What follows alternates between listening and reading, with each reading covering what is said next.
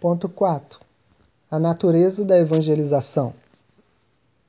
Evangelizar é difundir as boas novas de que Jesus Cristo morreu por nossos pecados e ressuscitou segundo as Escrituras, e de que, como Senhor e Rei, ele agora oferece o perdão dos pecados e o dom libertador do Espírito a todos os que se arrependem e creem.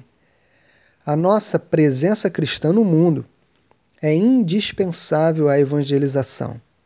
E o mesmo se dá com aquele tipo de diálogo cujo propósito é ouvir com sensibilidade a fim de compreender.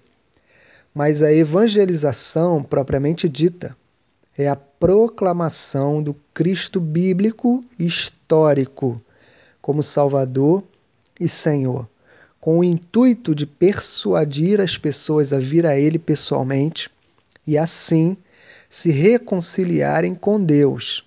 Ao fazermos o convite do Evangelho, não temos o direito de esconder o custo do discipulado.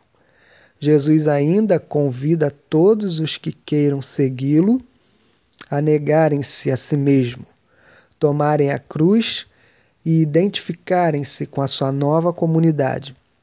Os resultados da evangelização incluem a obediência a Cristo o ingresso em sua igreja e um serviço responsável no mundo.